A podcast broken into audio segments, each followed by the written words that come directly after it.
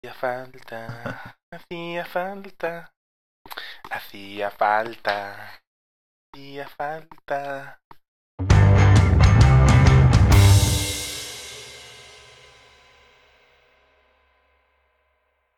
Bueno, hoy no está de dúo, pero me he traído a, a una persona muy especial. Me he traído a Manu Contreras, que es el editor jefe de Firewire, ¿verdad?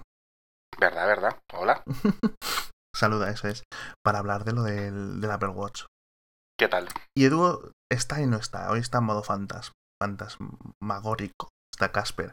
También está con nosotros Félix de hipertextual, hipertextual.com, que es en Twitter arroba Félix Palazuelo esto seguido. Saluda Hola. Félix. Hola, encantado de estar aquí para hablar del Apple Watch. Y del MacBook, ¿no? Sí, hombre. A ver qué tal. Y vamos a hablar, obviamente, de la keynote de hoy de Apple en, no sé, en San Francisco. No sé, en- no sé en qué pabellón lo han hecho. Yerbabuena Center para las Artes Escénicas. Sí, es... Bueno, donde siempre hacen las presentaciones, realmente. Sí, en el vez- Flint o en no sé dónde, sí. Sí.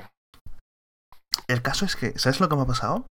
¿Qué ha Eh, pasado? abro Safari y pongo apple.com barra live y le doy al enter y resulta que no uso mucho Safari, con lo cual no estoy muy acostumbrado a su a su interfaz de usuario y me ha llevado a la, a la primera del historial. A la primera del historial. Sí, que tenía, la- o sea, de, apple.com barra live barra march 2, mm, no, ah, no sé, october event. Sí. Y empecé a ver la, el vídeo de la... Este, con este error de, de no, conexión. no, no, la del, del iPhone 6. Ah, Entonces coge, sale, sale y me, me levanto un segundo porque digo, bueno, esto está cargando tal. Me levanto un segundo y vuelvo y está Tim Cook hablando. Y digo, hostia, me lo he perdido.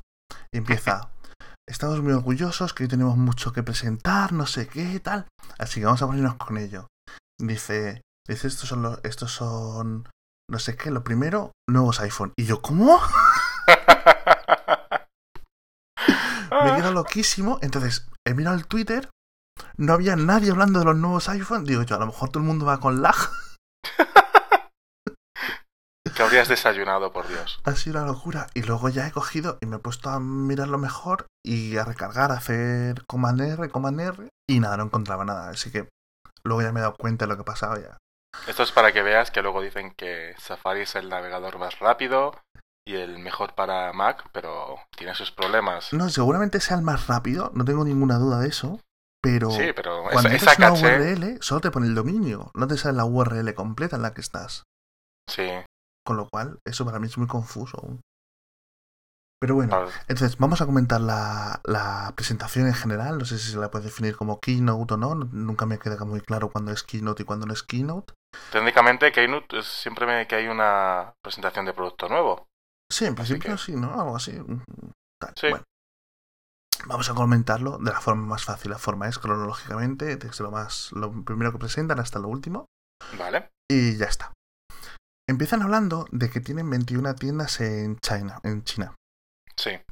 y que van a aumentar eh, 19 más en un año. En 12 meses más van a tener 40 tiendas. Me parece flipante la expansión. Y me parece increíble la atención que está dedicando Apple exclusivamente a China. Sí, es evidente que ahí sabes, queda claro dónde está el foco ahora en Apple. China es el mercado número uno para ellos ahora. Sí, no sé si lo es mm, en- a lo mejor en algún trimestre concreto, pero sí es cierto que en, en Estados Unidos raro es que pueda crecer mucho más. Y en China aún tiene por delante un crecimiento brutal. claro. Y Europa, olvídate, y Latinoamérica igual, es territorio Android. China, sin embargo, aunque sea un territorio Xiaomi y territorio Android de estos sin servicios Google, la explosión de usuarios de Apple es increíble. Sí, no, es que eh, al final es lo de, lo de siempre, con que haya 200 personas que compren iPhone allí, que puede ser un, un porcentaje bastante bueno de los 1.300 millones de personas, ponle que 800 millones de usuarios de smartphone, con que 200, el 25% sean usuarios de smartphone, es brutal. En Europa, a máximo que podemos llegar, en toda Europa, no en la Unión Europea, eh, ponle que seamos 700 millones de personas, contando la Rusia y todo esto. Eh, 300 millones de smartphone, ¿sabes?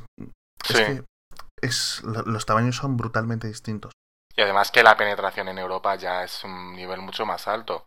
Aunque los niveles de, de penetración de smartphones, en, de teléfonos en, en China es mucho mayor, en, en, smartphones me parece que es menor.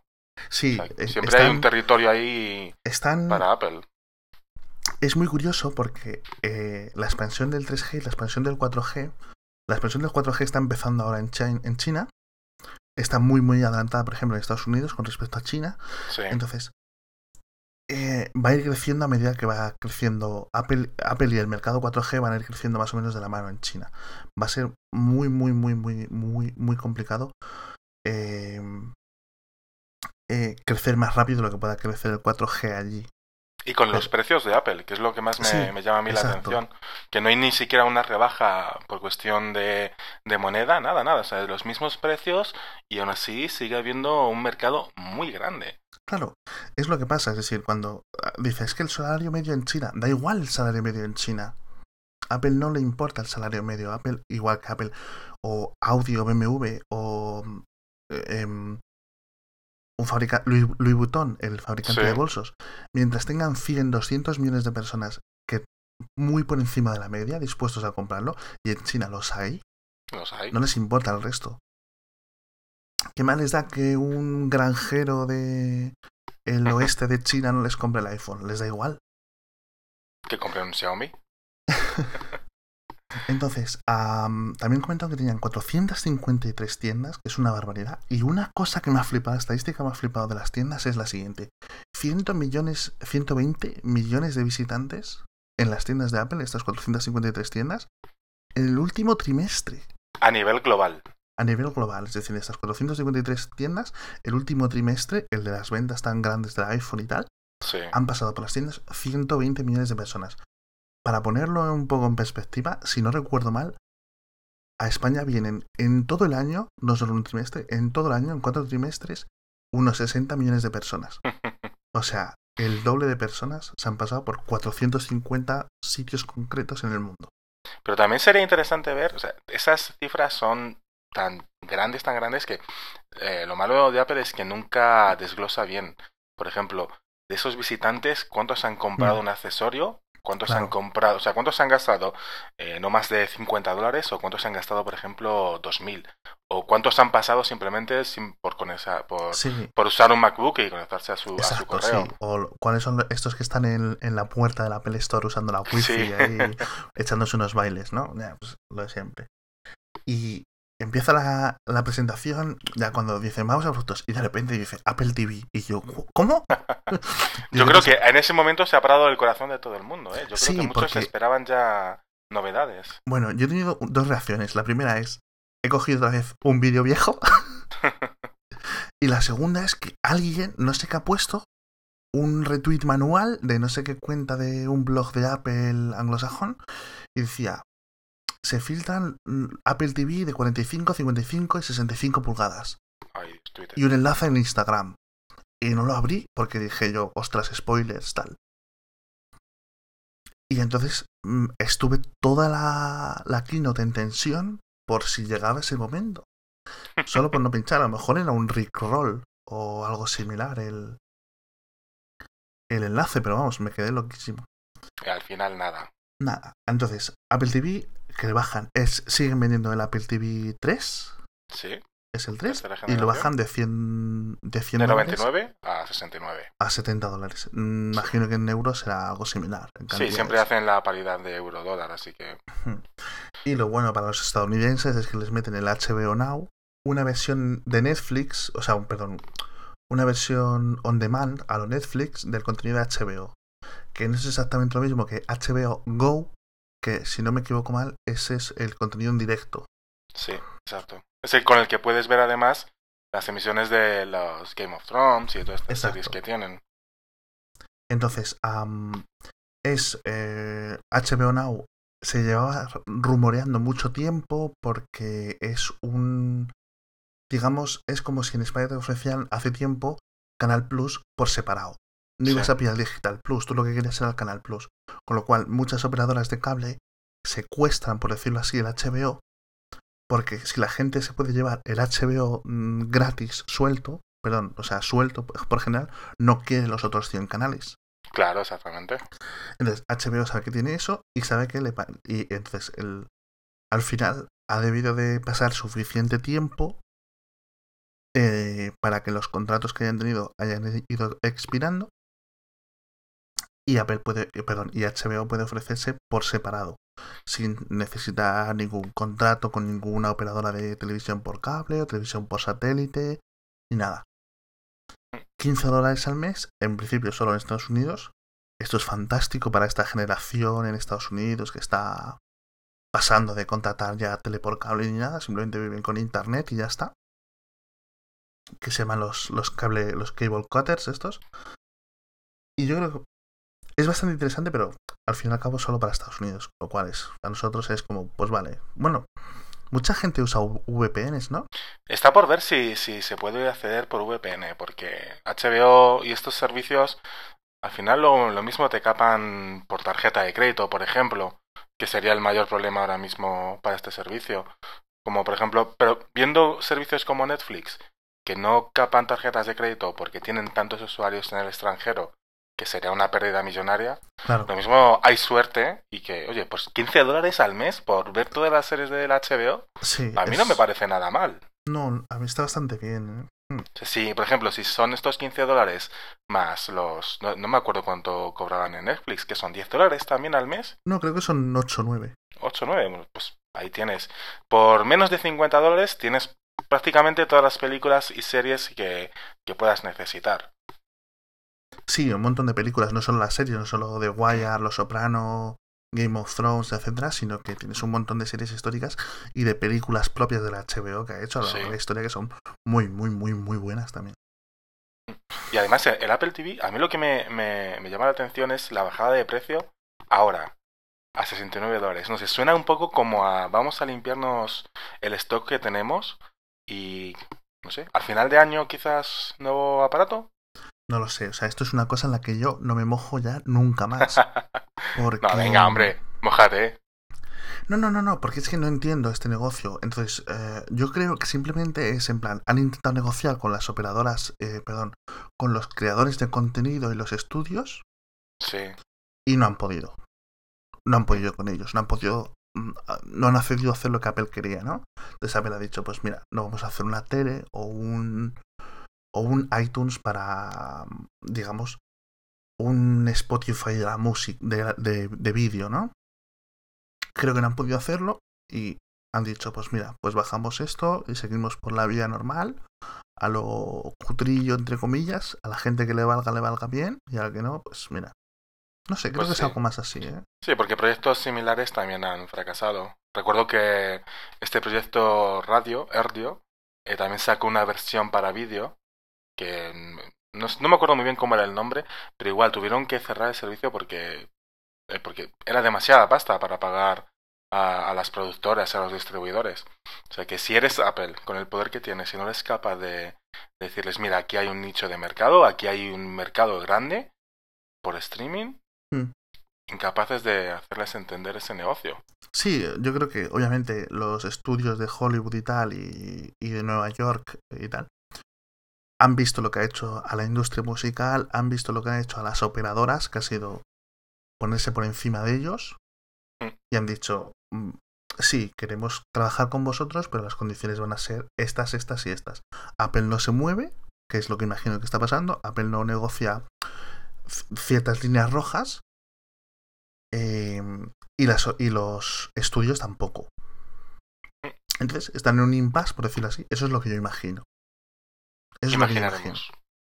También puede ser lo que dices tú, que esto sea que a finales de año esto estén limpiando stock, que tampoco creo que sea muy necesario. Y cuando haya nuevos Cinema Display o algo así, meterlos como Apple TVs también. Que puede ser. A mí me, a mí me suena raro que, que Apple no haya lanzado algo tipo Chromecast, por ejemplo. O sea, un, un, Un un dongle, Apple TV, sí, un Apple TV directamente al HDMI, porque posible es, y, y el Apple TV no es más que una memoria de 8 GB con una conexión a Internet eh, para hacer streaming, no tiene más. Sí, sí, no sé. Obviamente el, el hardware del, H- del Apple TV 3 es muy viejo, si lo actualizarán, lo que es la placa base esa. la pueden apañar en un periquete, vamos. Mm. A, la, a una versión nueva. Similar a un Chrome TV, al, al Fire TV o a lo que sea. Muy similar. Y luego vamos a pasar al siguiente segmento. Comentaron. Bueno, pues se pusieron a vendernos la moto con el iPhone. Y el iPhone es Sí. su producto más importante, su producto estrella. Entonces dijeron cifras muy interesantes, que esto nos viene bien luego los que hacemos gráficas y tal. a puntos, datos, data points, ¿no? Por decirlo así. Sí. Dice 700 millones de iPhone vendidos en total. Me parece una barbaridad. O sea, 700 millones de iPhone. El smartphone número uno vendido. Sí, claro, no. Por modelo siempre, claro. Eh, yo creo que además desde hace muchísimo tiempo, desde casi desde que salió, como solo venden tan poquitos productos, ¿sabes? Pues. Y venden tanto, pues es normal que. Porque al principio con el iPhone, cuando competía con BlackBerry, por decirlo así, BlackBerry tenía 10, 12, 15 modelos terminales, interesantes. sí. Y se han puesto a comentar todo el rollo de Apple Pay, porque han actualizado un montón de datos y tal. Yo tengo aquí apuntados datos que he tomado sobre la Keynote.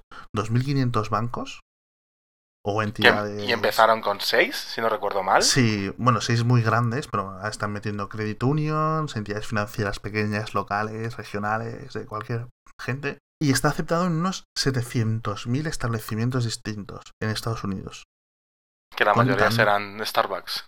Sí, Starbucks, McDonald's, eh, KFC y un montón de tiendas en las que tengan el aparatito este.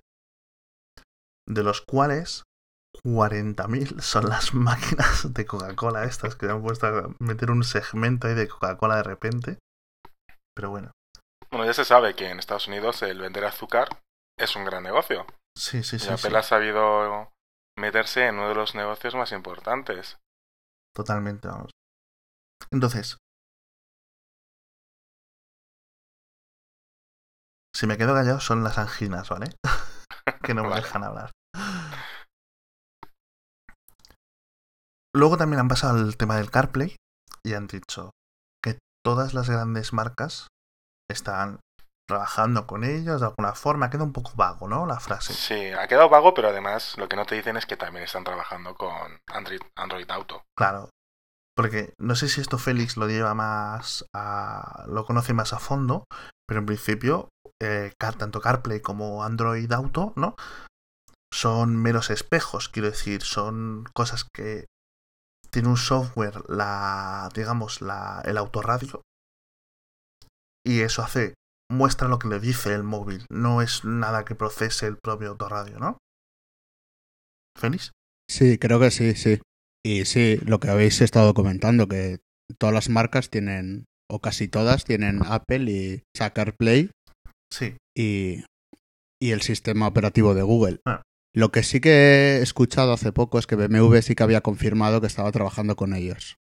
Pero aunque fuese que le habían preguntado por, por el tema del, del coche este que, que sacó Wall Street Journal. Pero, no sé. Pero Yo no sé bien el, el motivo de, de, de darlo a conocer. No, yo Me creo que parece algo que ya se es plan, conocía. Vamos a hacer un repaso de todas estas externalidades del iPhone, ¿no? Sí, supongo. Y ya está, yo creo que más. Acabo de leer en, en Gizmodo eh, una que decían que les habían confirmado que Toyota, creo que era Toyota, que no están aún haciendo esto, que no confirman que no lo harán, pero que, es decir, y Toyota es un, un gran fabricante, tiene un par de submarcas, ¿no? Si no me equivoco, no, no controlo mucho de coches yo. De todas formas, Toyota es, es una empresa un poco se, selecta con, con lo que dice. No, lo, que no, lo que no me puedo creer que es en, en un negocio como el de la automoción, una empresa, si vende millones y millones de automóviles, diga, no, yo no voy a soportar eh, CarPlay, pero sí voy a soportar Android eh, eh, Car o Android Auto. No tiene ningún sentido. Seguramente venderán eh, los mismos eh, automóviles con diferentes sistemas operativos en el que cuando tú vas al concesionario dices, quiero este, quiero tal. ¿Y por Sí. qué no? Incluso si quiero Windows 10 para automóvil. Seguro que hay algún loco que, que, lo, que lo elige. No, en principio, um, la gracia es eso, que tiene un software de hecho de QNX o de lo que sea. Y ya está, y eso soporta Mm. las APIs y ya está, no necesita más. Entonces le pueden hacer una actualización de software o tal. suelen ser caros. Cuando, por ejemplo, yo me acuerdo mi hermano se compró un coche y le pidieron por el extra de tener. O sea, él tenía una pantalla y todo eso con diferentes funciones, ¿no? Para. Sí. Y para poner el GPS que le ofrecía la Volkswagen le decía que pagara 400 euros extra. Y como, "Wow, pero ¿cómo? Ah, ah, pero ten en cuenta que esos son sistemas embebidos. O sea, son sistemas que, Sí, que bueno, duras penas actualizas. Pero en un, un dispositivo que es básicamente una pantalla externa de tu iPhone o de tu Android, como te- yo me parecería un robo que fuesen 400 euros. No, no, sí, puede ser, sí. O sea, que, que a lo mejor puedes pagar 200, 250. Lo veo más No, pero razonable, pero así- 400, 500 Exacto. euros lo veo A raro. lo, a lo que me refería quizá fuera más a que en plan que sigue siendo un ordenador pequeñito que puede ser actualizado, ¿no? Bueno. Exacto. Y entonces viene la primera cosa realmente interesante de la noche. Y es que se ponen a hablar de lo de Health Kit y tal. Y dicen, bueno, sale de Jeff Williams, que es... am, no recuerdo muy bien el cargo. Jeff Williams en Apple es como un, un senior en software. Y dice que han hecho Research Kit. Y dice que es un framework de software diseñado para investigación médica. Y esto es muy interesante y nadie se lo esperaba ni, la- ni se había filtrado. Ya está trabajando con un montón de entidades médicas, hospitales, universidades en Estados Unidos para, con el propio iPhone, crear un software para que cualquiera, o bueno, determinados desarrolladores puedan hacer aplicaciones que tomen muestras, digamos, médicas, de alguna forma, ¿no? De Sí. esos usuarios. Sí, en los ejemplos que han puesto han sido como pruebas de voz, eh, de agilidad con tocando la pantalla con dos dedos y supongo que sobre todo el, lo que harán que el iPhone mida toda la, la actividad con sus sensores. Claro, entonces, por ejemplo, decía eh, la que más, o sea, tengo aquí apuntados Parkinson, eh, glucosa, que imagino que sea para diabetes y tal, cardiovasculares, enfermedades cardiovasculares, asma y que es la que miden diciendo di A y con el mi propio micrófono, entonces te miden si... No sé, vamos, para mí esto es magia total, ¿eh? A mí me parece uno de los anuncios más gordos que ha hecho Sí, sí, no, no, en bastante lo más tiempo. ¿eh? interesante de la noche. La verdad es Y que cáncer. HealthKit a mí me pareció un poco soso, porque la aplicación de salud es una de esas interesantes, pero que yo creo que nadie entra al final a ver. Pero han visto, han visto cómo sacarle provecho en instituciones médicas, que, que por fin dices, hostias, No, no, las aplicaciones sirven para algo. esto tiene que ser como mínimo bastante, bastante eh, eh, tiene que ser bastante bueno, por decirlo así, el dato que recoge, es decir, que no puede ser casi medianamente aleatorio. Decían, comentaban la prueba del Parkinson, que la prueba del Parkinson consiste en andar varios metros hacia una dirección, varios metros en la dirección contraria, y el médico, mirándote, decide una escala del 0 al 4 o algo así, si tienes Parkinson o tienes un poquito o no. Y que ahora lo que hacen es meter un iPhone en el bolsillo, haces esas, caminas esos pasos y el propio acelerómetro o el giroscopio o lo que sea del propio iPhone eh, analiza el movimiento, cómo te has movido. Y ya está, y se lo envía a tu médico. A mí lo que más eh, me ha llamado la atención es que solo dependas del iPhone. Porque eso se podría implementar eh, con aparatos externos y eso, que me parece que lo que hacía eHealth o compañías de ese tipo, que vendían accesorios que te medían la salud.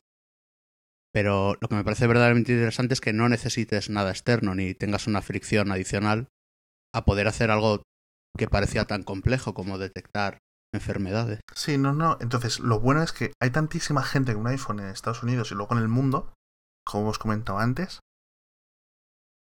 que si un día, por ejemplo, esta gente quiere coger y puede analizar, imagínate, 50 millones de personas. ¿Sabes a lo que me refiero? En vez de tener que ir 50 millones de personas al hospital a hacerse una prueba médica, pueden a lo mejor lanzar una notificación en plan, ¿quieres colaborar con lo de... con yo que sé qué investigación médica? Haz tal prueba. Te bajas una aplicación, haces lo que te diga la aplicación y a les empiezan a llegar datos y datos y datos y datos aquí en masa y eso es muy muy bueno para a nivel tanto biológico como medicinal como yo que sé mil cosas no Y sobre todo que los datos son anónimos. O sea, son Sí, sí, anónimos sí, y, Apple no guarda ningún dato. no a- a yo creo que- eso es lo que más gente eh, miedo tiene de que esos datos se puedan, puedan ser usados por alguien, por un tercero.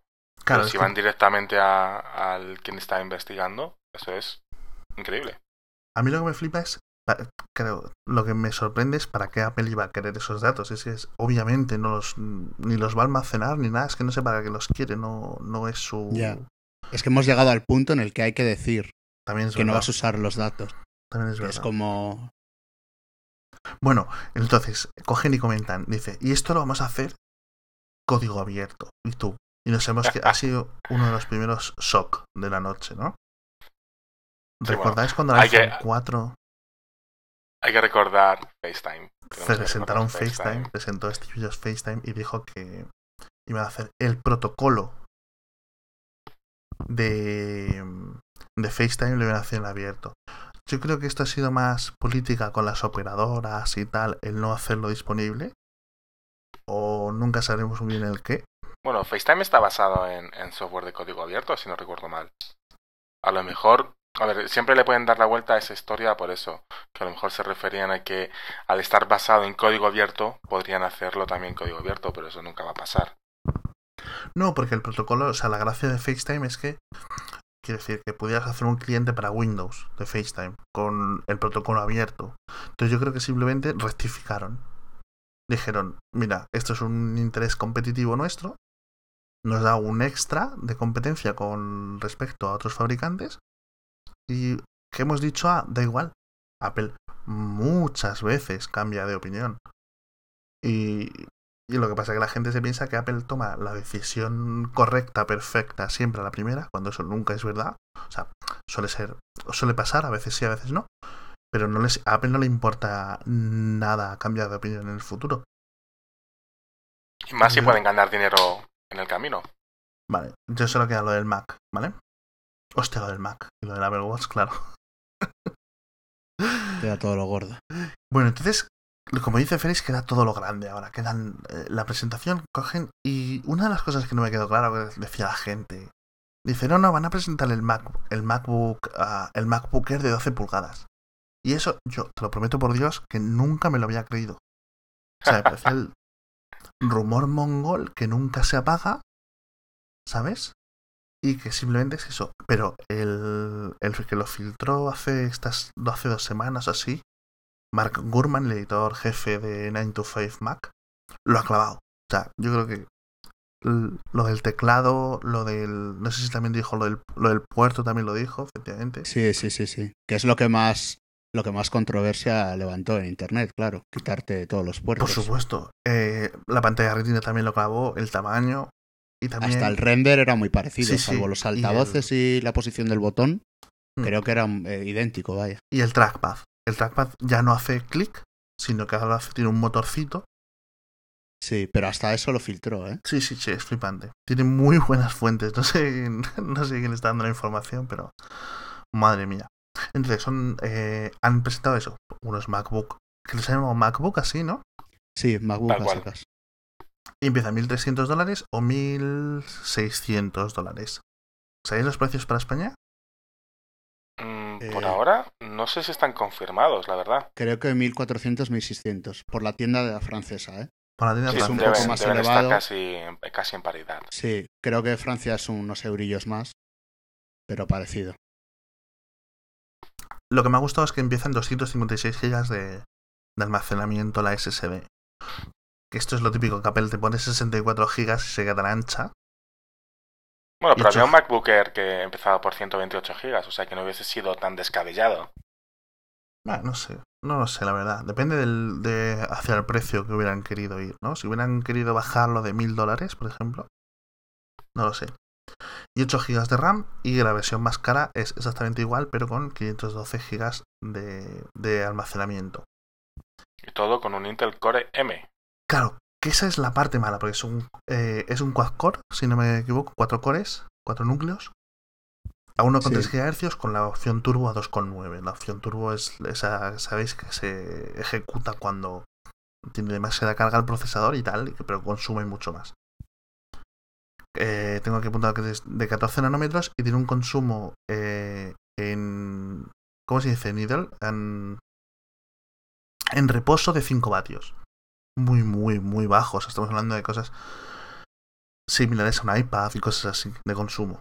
Está bastante bien, sobre todo teniendo en cuenta que está moviendo una pantalla de 2304 por 1440 píxeles, que es muy rara la resolución. No sé si es, tiene algún estándar. ¿Está bajo un, ratio concreto? ¿16 décimos o algo así? Creo que son 16 ah, décimos. Sí. Puede ser, sí, 16 décimos. Solo que es raro porque coge el, el ancho de una resolución 16.9. Porque el alto, normal una 1610, eso, el alto. Lo normal en una 1610 es que tenga el mismo ancho y aumentas el alto. Pero aquí han cogido el alto de una 16.9 y han acortado hmm. la resolución del ancho. Exacto. Es decir, tiene casi la misma resolución que tiene un iMac, no 5K. Es decir, de un, de un iMac de 27 pulgadas eh, normal, digamos, por decirlo así.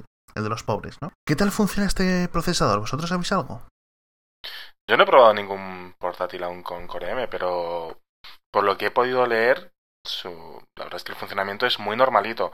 Eh, lo malo es que Intel ya nos ha puesto durante varios años con los Core i5 y Core i7 el nivel tan alto que ahora vemos un Core M que es como un Atom en esteroides, básicamente. Sí, tiene más pinta de por eso. Entonces yo creo que es que con la tarjeta integrada que le han metido, la Intel HD 5300, que esto no va a ser nada brillante a nivel de, rendimiento, ¿eh?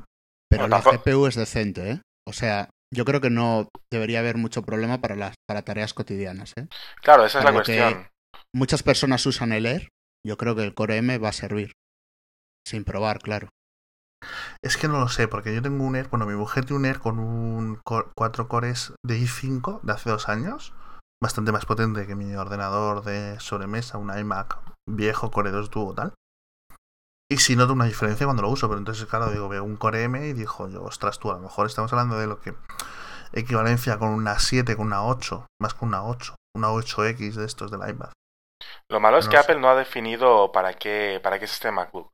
Yo, la, verdad es que si tú, si tenemos en cuenta la historia de, de los nombres de, de los portátiles de Apple, que vuelvan al nombre de MacBook yo creo que lo deja claramente en una gama de producto puramente ocasional.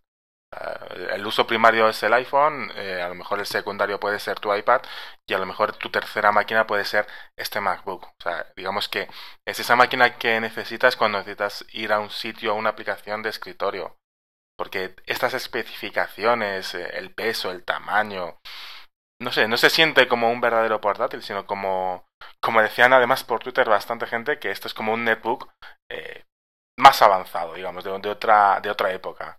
Pues yo el nombre lo he tomado justo por el revés, en el sentido de que en el futuro futuro el MacBook Pro y el Air serán ese MacBook, a secas, ¿no? ¿O cómo lo veis?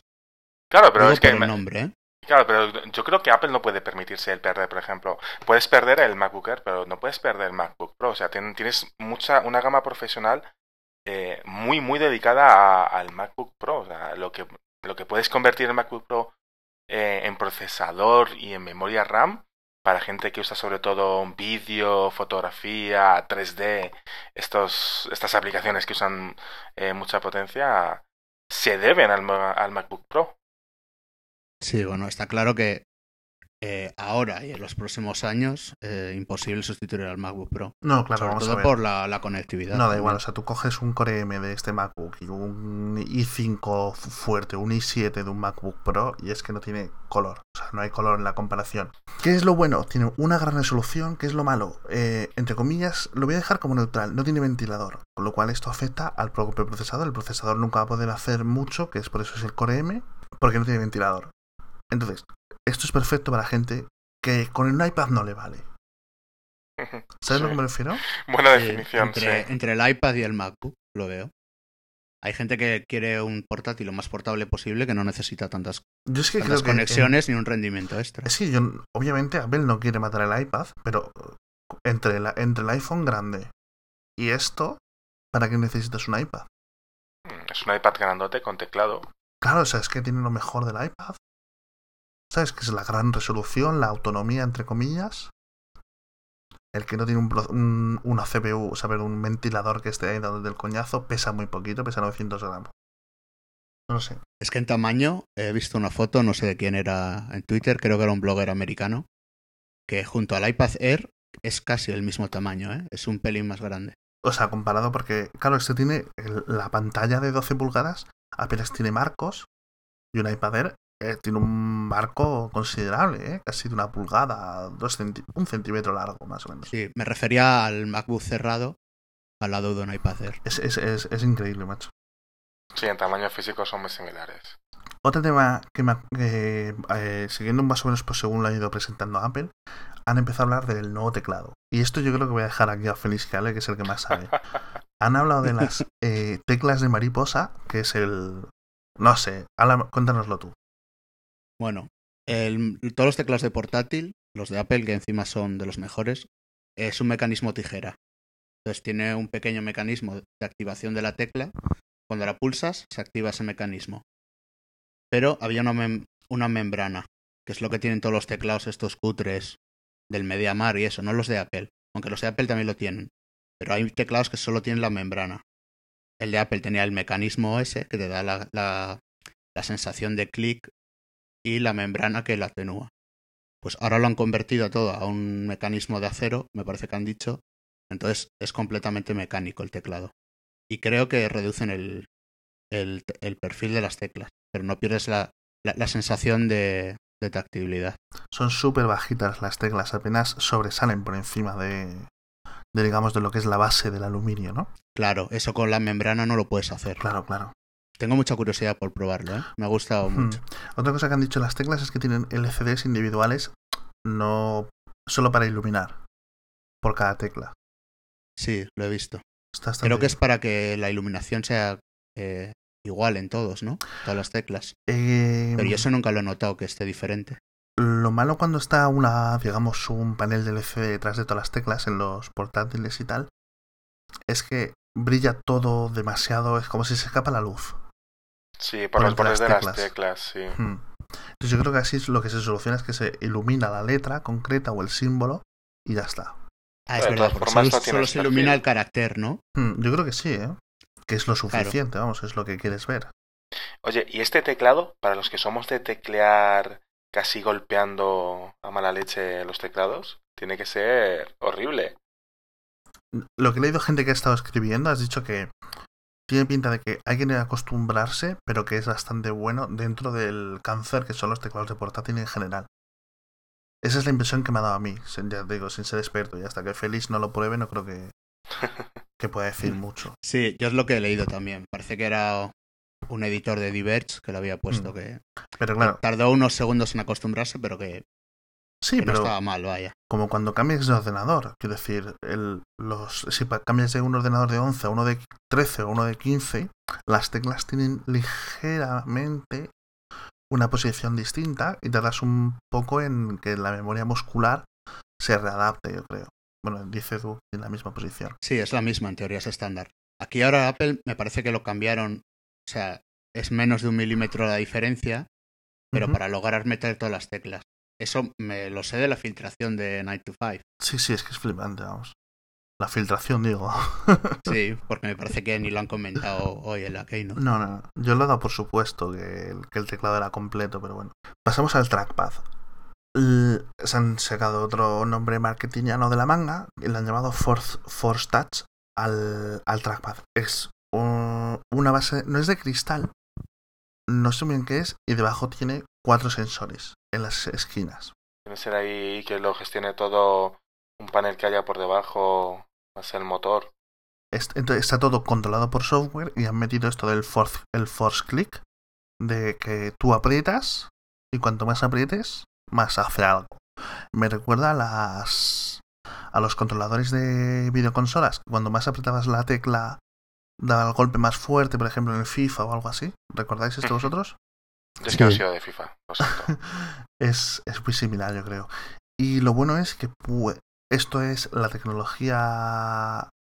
Bueno, aquí le han llamado Taptic, pero esto es áptico, con H, ¿no? No es con T.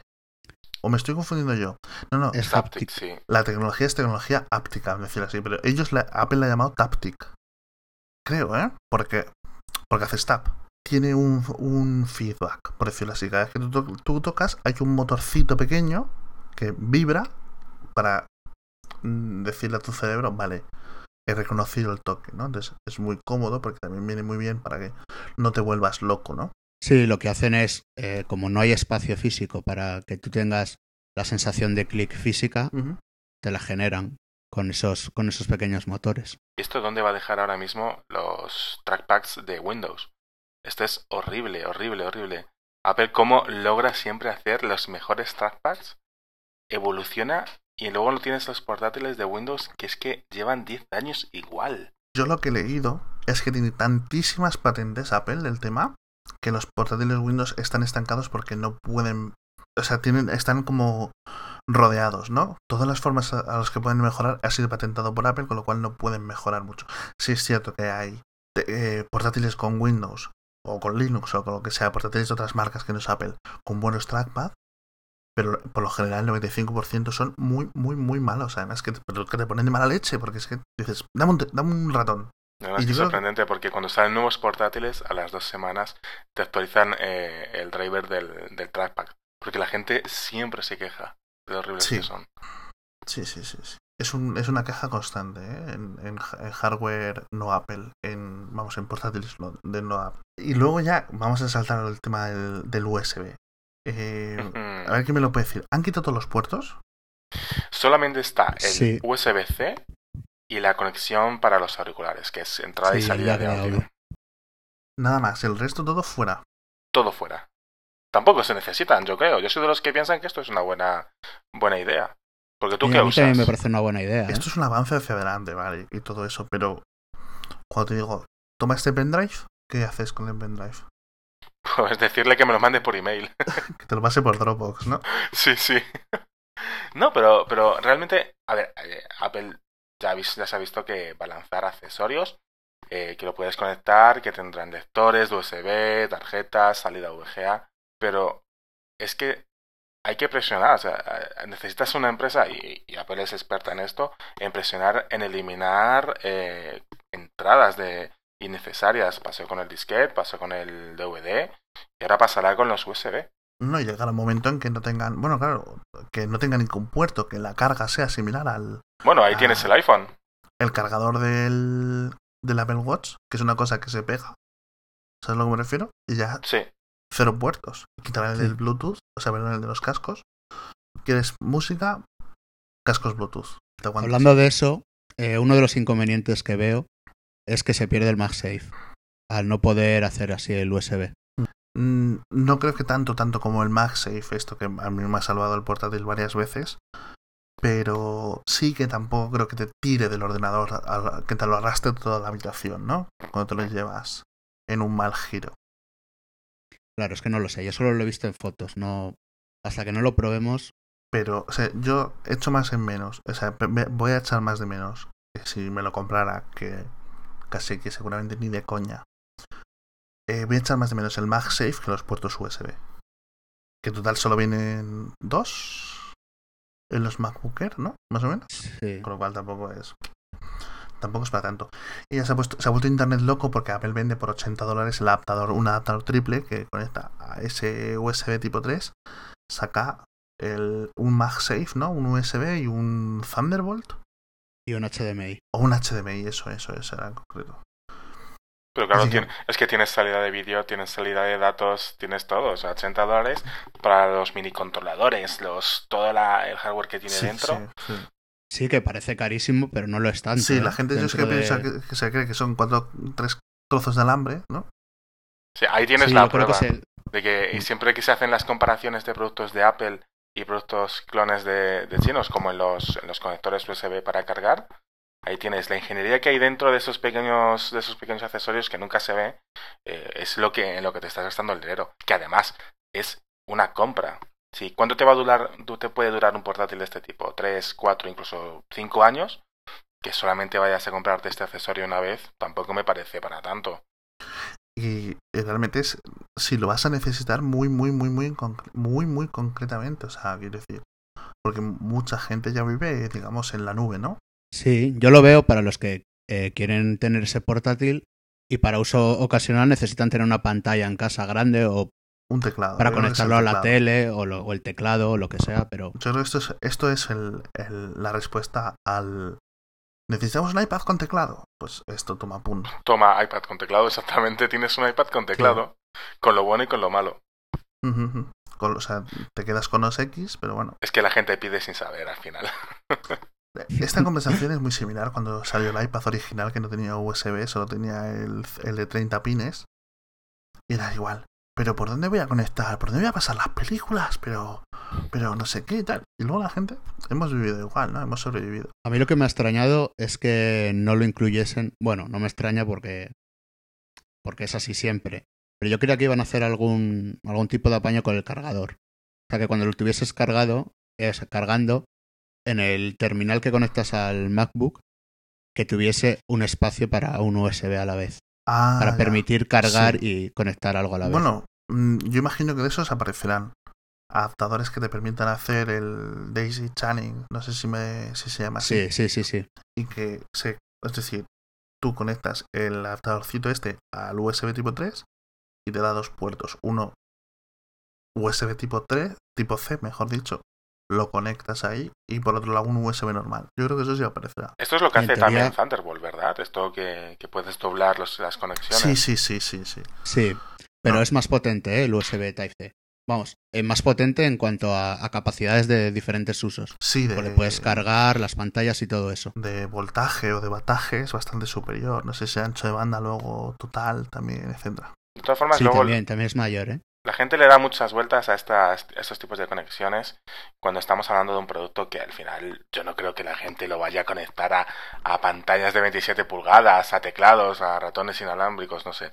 Al final este, este MacBook va a quedar como algo puramente para guardar fotos, para navegar por internet, pues como lo que haces con un iPad.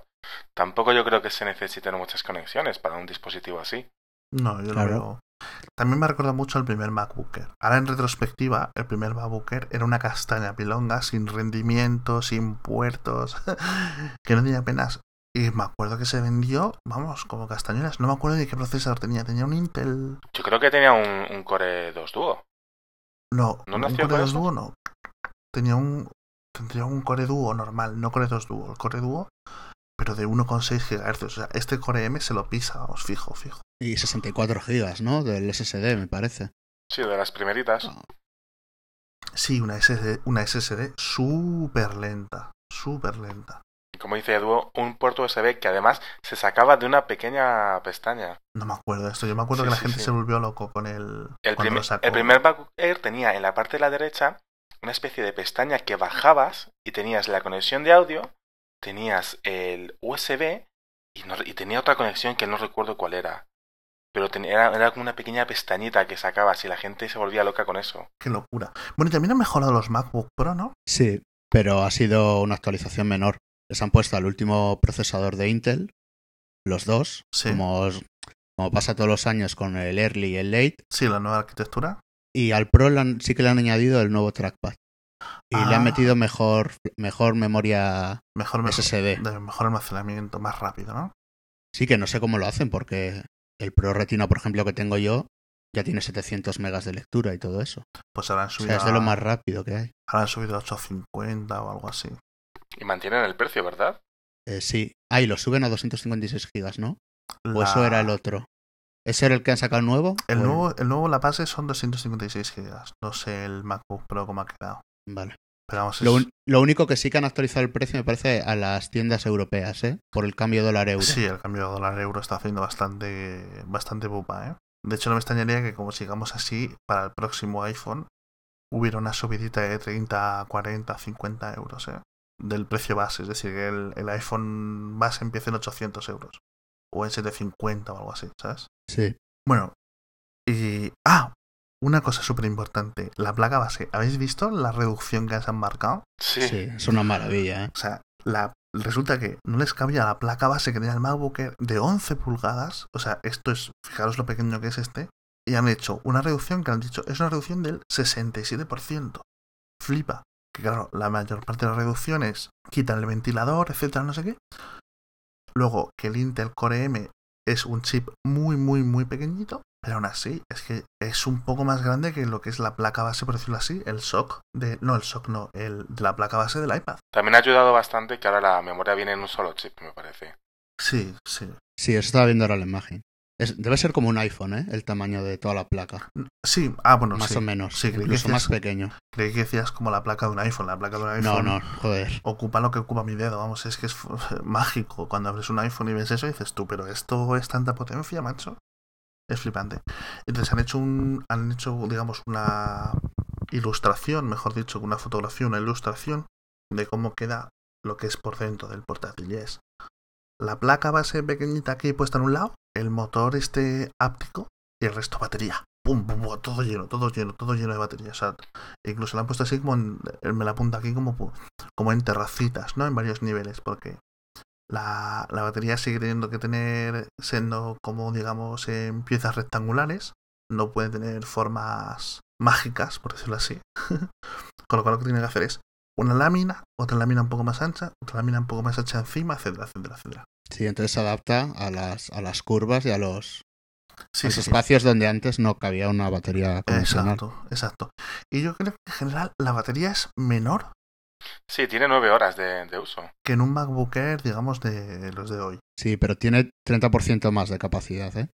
No, no, Pero no, claro, no. es por la pantalla retina. No, sé- no me quedó claro el solo el 35% de capacidad, ¿eh?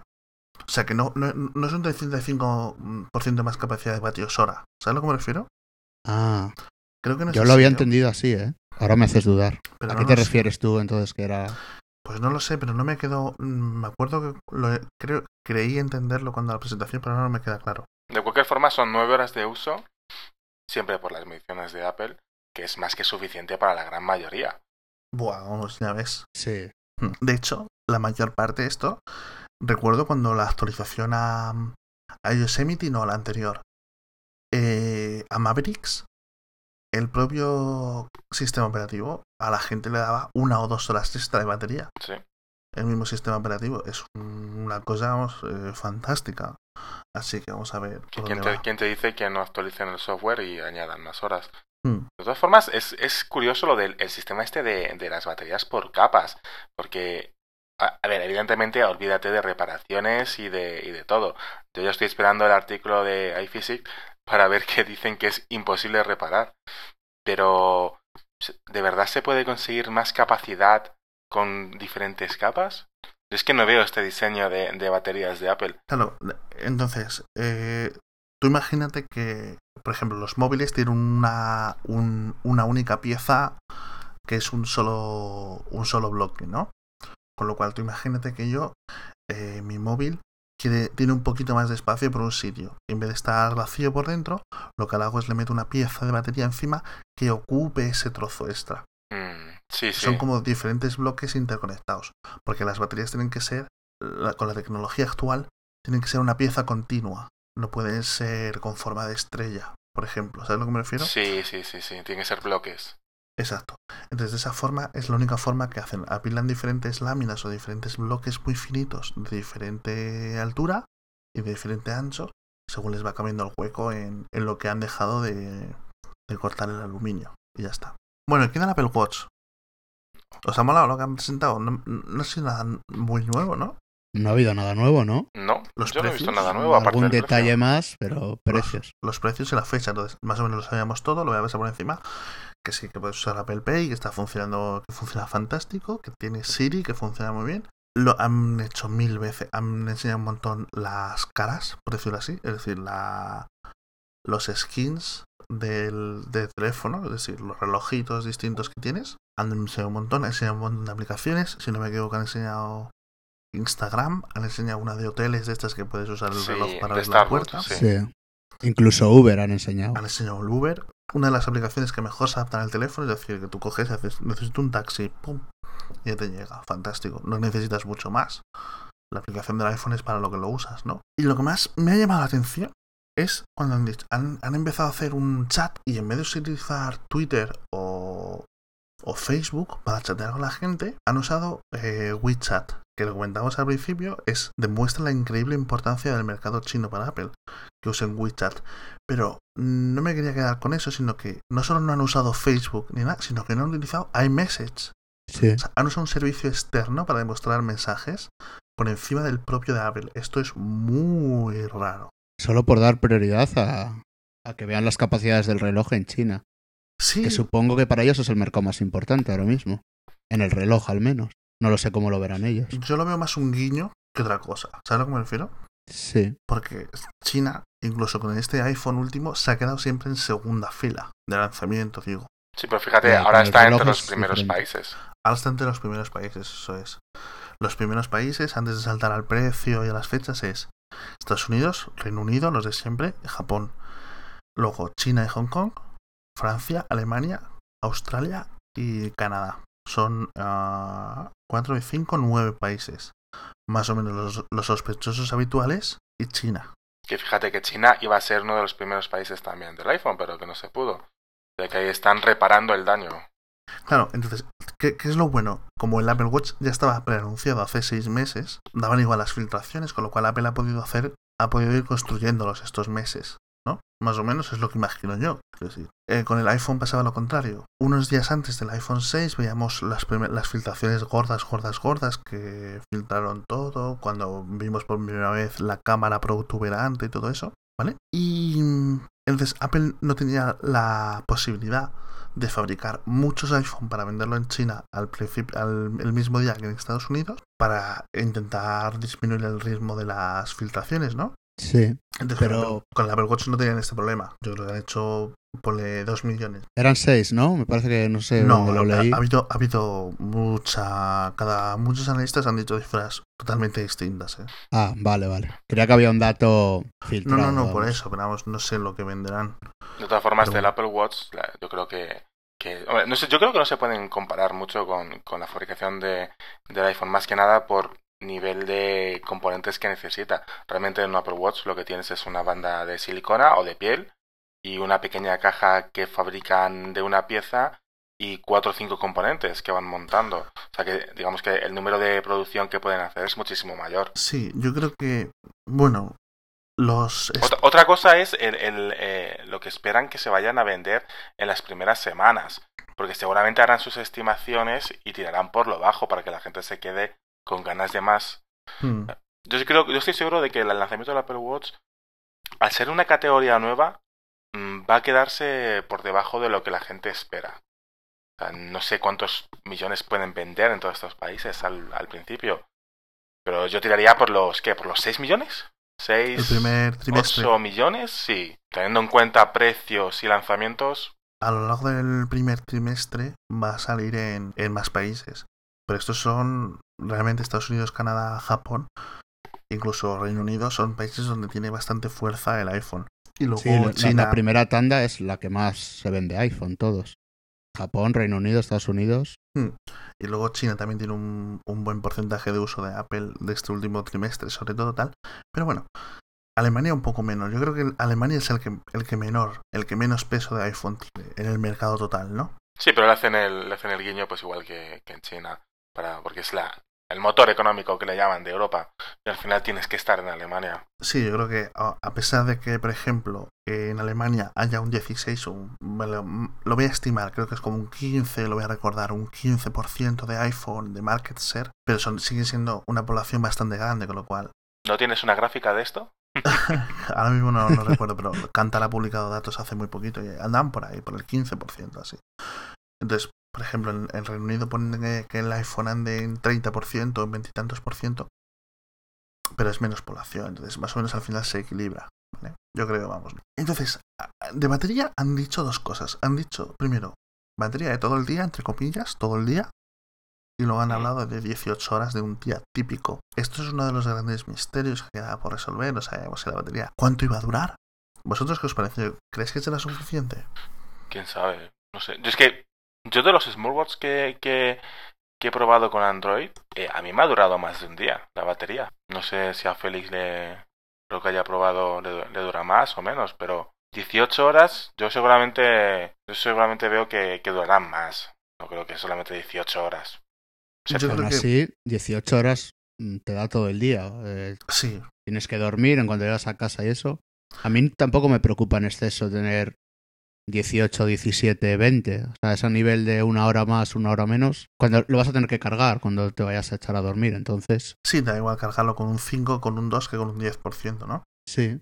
Yo creo que esto va a pasar una cosa, va a pasar el primer, los, los dos o tres primeros días, vamos a estar, la gente que se lo compre va a estar toqueteándolo mucho, pa, probándolo todo, se les va a gastar la batería súper rápido, y a medida que lo vayan incorporando más a su uso día a día, se vaya pasando el efecto novedad, la batería irá, digamos, llegando a lo que más o menos debería de ser, ¿no? Una cosa simplemente para mirar las notificaciones en un segundo, la pantalla está casi siempre apagada, la gracia es, es- es eso, ¿no? que el 95%, el 99% del tiempo la pantalla está apagada, ¿no? Sí. Notificaciones, por así duras. Aquí tengo escrito el uso que le habían dado para allá las 18 horas. Son eh, 90 comprobaciones del tiempo, o sea, 90 veces que enciendes la pantalla para ver la hora, 90 notificaciones, 45 minutos de uso de aplicación y 30 minutos que haces ejercicio eh, con la música puesta por unos auriculares Bluetooth. Eso en 18 horas. Mm, Me parece bastante adecuado, yo creo. Yo no sé si lo usaría 30 minutos al día, porque es una cosa que tienes que estar así como un mongi mirando la muñeca, que seguramente puedes hacerlo más rápido en el iPhone. ¿sabes? Y lo de 90 veces mirar la hora al día, bueno, no sé cuántas veces la miro a lo largo del día, pero normalmente no la miro en el móvil, la miro en el ordenador, si estoy dentro del ordenador, la miro en... Bueno, si no recuerdo mal, ten en cuenta que el, el Apple Watch, cuando girabas el reloj para ti, o sea, cuando digamos que te lo ponías a, mirándote hacia ti, se encendía automáticamente. Sí, a lo mejor hay muchos falsos positivos, ¿no? A lo largo del día. Así todo, la pantalla es AMOLED. Y todos Al los final eso se ha confirmado que es AMOLED, ¿no? Sí, sí, sí. Y es negro, entonces tampoco debería tener un uso excesivo de batería el ver la hora. Depende del watch face, claro, pero todos tienen una base en negro el fondo muy grande, entonces Ujú. Si usas a Mickey Mouse, como decían en la presentación, qué grande. Entonces han dado dos fechas. La primera, 10 de abril, para las reservas. Y que puedes ir a verlo a las tiendas, ¿no?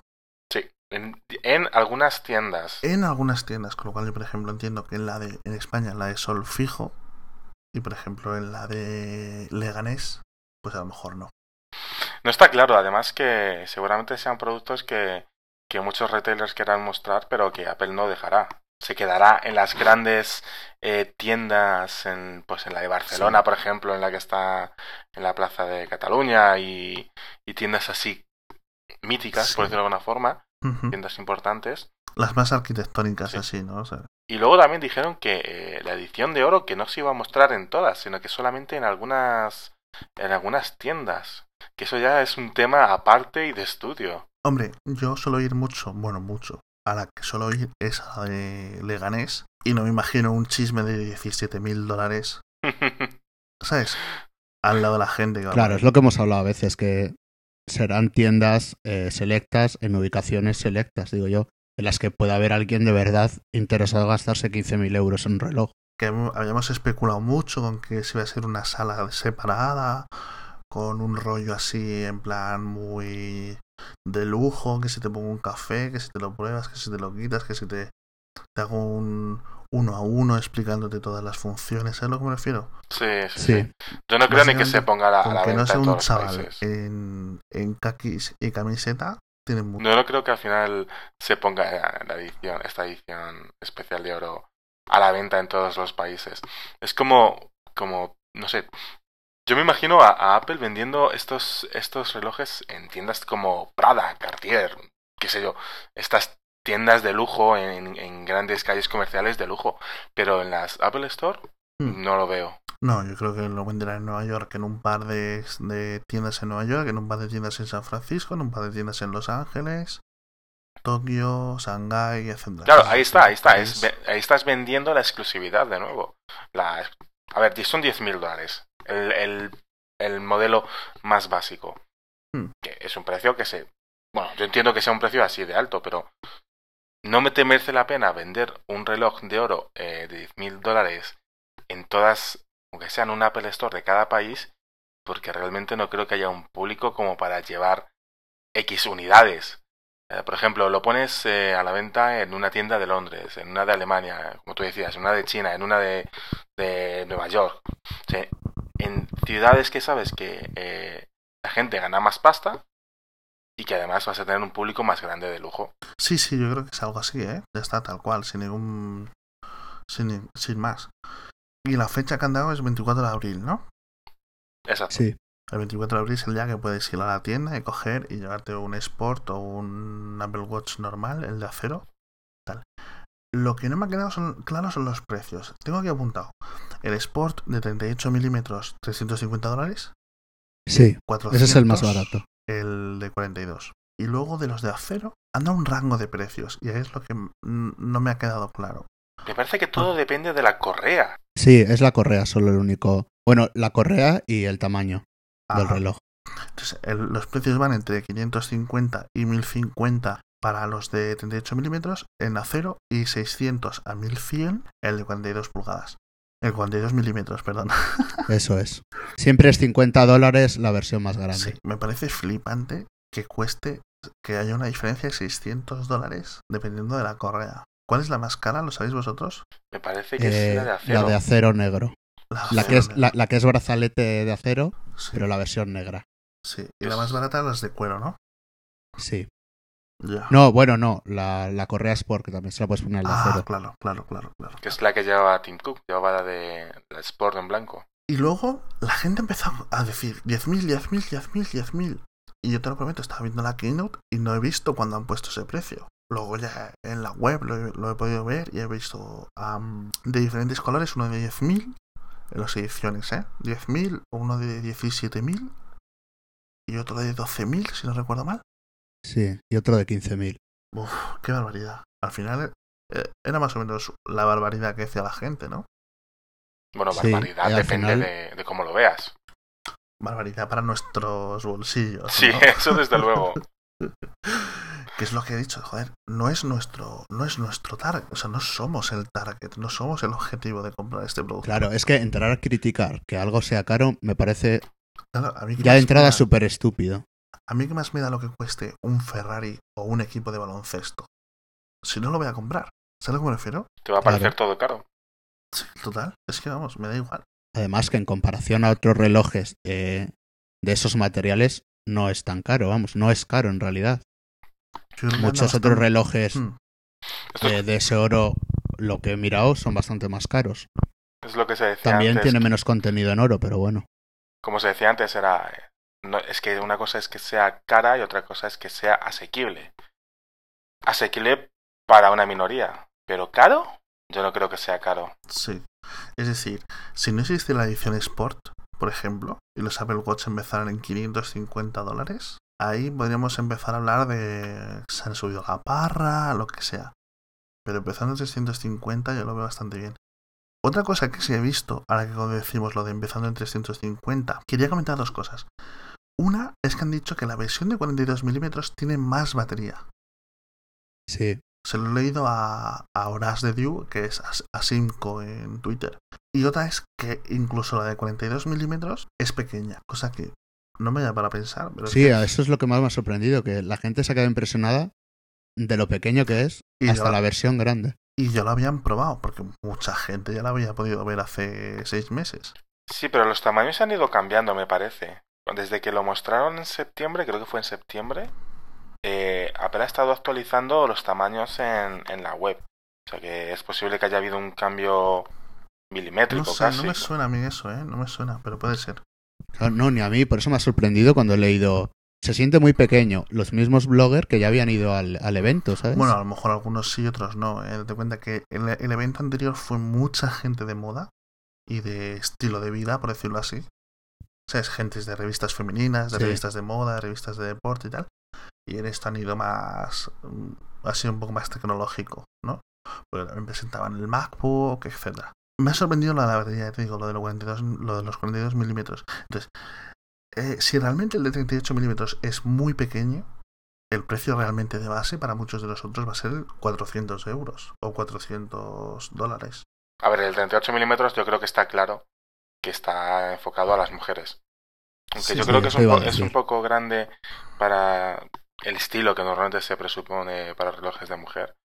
Pero sí que me sorprende que la gente diga que el de 42 milímetros es, es- se vea pequeño. No sé, a lo mejor lo que lo están diciendo tiene brazos específica. También todo se ha dicho si lo comparas con otros smartwatch, por ejemplo como el Moto 360 que es enorme, pues sí, Sí. sí, sí No, se puede ver el, pequeño. O el Huawei Watch, que parece que vas. Sí, son, son grandes, ¿eh? Tienes unos circulotes Sí. grandes. Yo cuando veo a las. Las actrices en los spots que hacen para promocionar el Moto 360 o para hacer el, el Huawei Watch, digo, pero chiquilla, que tú eres una actriz que me estás aquí intentando vender la moto, pero no has visto que se te va a caer el brazo. O sea, que te va a cansar, que es muy grande. Y, lo- y giran un poco la muñeca y le ves cómo sobresale el reloj por las dos partes del brazo, ¿sabes? Sí, Es decir, le notas como la sombra, ¿no? Como un eclipse. Entonces vamos a ver, vamos a ver, porque es muy difícil mi- miniaturizar realmente, ¿eh? Estas cosas. De todas formas, a lo mejor Apple está aquí detrás de algo. Es decir, eh, la mayoría de los smartwatch, aparte de, no sé, quizás yo diría que los, los Pebble, los que son, bueno, ahora con el nuevo modelo no sé muy bien si el tamaño eh, lo han aumentado, aunque me parece que no. No lo sé, la verdad. Pero yo creo que a lo mejor están buscando un tamaño más estándar de, de relojes de diseño. Yo creo. Sí. Más que los mazacotes grandes que se han visto hasta ahora. Que yo creo que eso Hmm. es algo a elogiar. Porque hasta ahora, no sé, Sí, así en, tamaños, no sé qué modelos podemos eh, destacar que sean más normales. ¿De otros smartwatch? Sí, no sé. Pues Quizás el Sony, no te sé el. Smartwatch 3. Uy, tampoco es especialmente pequeño, ¿eh? Lo he probado. Sí. Es contenido, parece. Pero yo creo que es más, re- es más grande que un Casio, por ejemplo. No, eso desde No, luego, tam- claro. Sí, pero no sé, no me pareció tampoco pequeño. Pero sí normal, en comparación a, a los otros que son grandes. Claro, claro, grandes, grandes, claro. Por, e- por eso digo que a lo mejor aquí está Apple buscando un tamaño que en realidad es más normal de lo que, de lo que pensamos. Hmm. Sí, sí. Yo, no, no me extrañaría que, por ejemplo, la, la- el próximo año, en vez de 38 y 42, tuviéramos 37 y 43. Por ejemplo, el, ma- el pequeño un poquito más pequeño para intentar ir hacia muñecas más pequeñas aún. Y 43 para ir un pelito más. Pero cambiarías las correas y todo, entonces. No, las correas Bueno. serían igual, ¿no? Decir, si aumentas un milímetro. Mm. Las correas son No. estándares, me parece que son... Sí, claro. Sí, digo al, al hacer más pequeña la esfera. Porque lo reduzcas medio milímetro por cada lado, tampoco. Tampoco creo que se note mucho, ¿no? No lo sé. No, no, no, no sé, no tengo ni idea, la verdad, de eso. Bueno, yo creo que ya hemos comentado todo, ¿no? Se nos ha ido al final a un montón de la grabación, ¿verdad? Yo he echado de menos a U2 como actuación Ah. estelar. Quería comentar, cuando se ha subido la chiquilla esta, la maratoniana, que era una... Sí. Yo no la conocía por nombre. Era, era modelo, ¿no? Esta chica. Modelo de... Fue modelo, de de, pasarela, de ¿no? pasarela y ahora es activista. Que era en plan... ¿qué, qué, qué es esto? ¿Qué es esto? ¿Qué está pasando aquí? Te has quedado Es- sin palabras. Esa es la misma pregunta que yo me he hecho.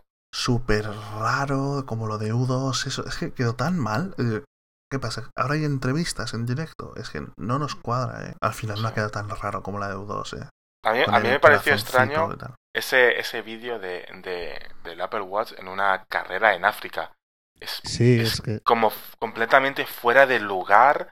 No sé, estaban hablando de la campaña que hacía esta mujer para eh, sobre la salud en África. De pronto te lo unen con el Apple Watch. eh, es para potenciar la, la, la marca de esta, de esta mujer. No sé. Sonaba, sonaba un poco raro. Ha quedado raro porque lo que la gente ha dicho dice, habéis pasado en dos minutos de hablar de no sé qué enfermedades y no sé qué penurias que están pasando en este país a relojes de 17 mil dólares. ¿Sabes? Como, en plan, ¿what? ¿cómo?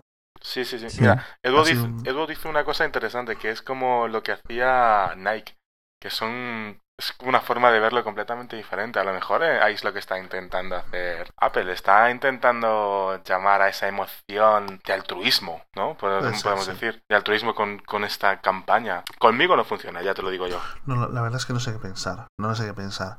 En mí, no, no- yo, para mí, claro, no funciona ese marketing, pero, pero no soy el target y ya está. No sé, no lo sé, no lo sé. Ah, el único punto que creo que nos queda hablar ¿Cuál? es las, toda la especulación que había con que el chip LS1 se iba a poder Mm. sustituir. Exacto, no han dicho nada de eso, ¿no? Nada de nada. Es posible que el, el próximo año, quiero decir, no es- para mí queda 99% descartado el hecho de que lo pueda sustituir y tal, pero quizá el año que viene digan, ah, y si te has comprado, si te has gastado 17 mil dólares en un reloj, no te preocupes que te lo cambiamos por mil dólares, ¿no? O algo así, ¿sabes? Como el precio de actualización, plan renove, ¿no? Sí, yo solo he visto que los de oro que tenían un año más de Apple Care. ¿Cuánto Pero- entonces? ¿Tres años? ¿Dos años? Sí, un año más. Poco me Pero parece, bueno. ¿eh? Ya, y a mí. Poco me parece para esa cantidad de dinero. Y bueno, poco más. Yo creo que hemos cubierto todo lo que había que cubrir. Vamos a dejarlo aquí. Muchas gracias, Félix, por acompañarnos. No, gracias a vosotros. Muchas gracias, Manu, Gracias a vosotros. que es la primera vez que vienes. A ver si vienen muchas más. Es la primera vez que hago un Y- podcast, que conste. ¿Sí? Sí. Fíjate, pues mira, eh, pues ha estado muy suelto y muy bien. muy bien, eres un natural, ¿eh? Y poco más. Adiós.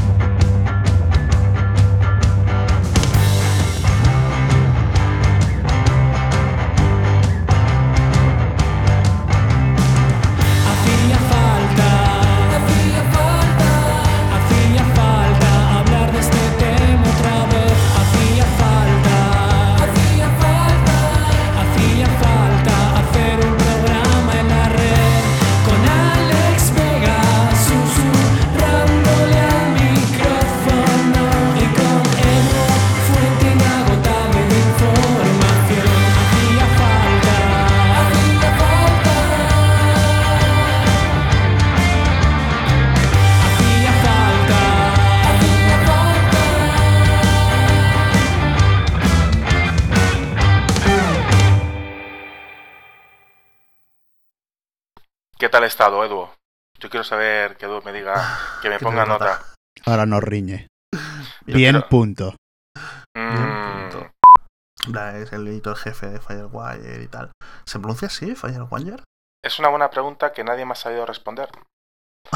Es como es una mala pronunciación, eh, es Sí. como que cada uno lo, lo pronuncia de una forma. Los Ah. mexicanos lo pronuncian de una forma, los chilenos de una forma, los argentinos de otro, los colombianos de otro. O sea, es un cacao.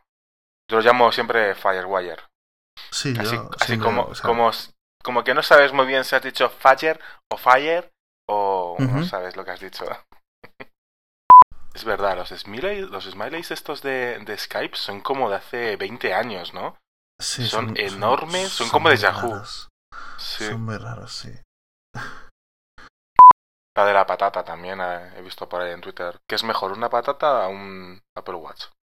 Pues no sé, déjame, déjame pensarlo. Hacía falta, hacía falta, hacía falta, hacía falta.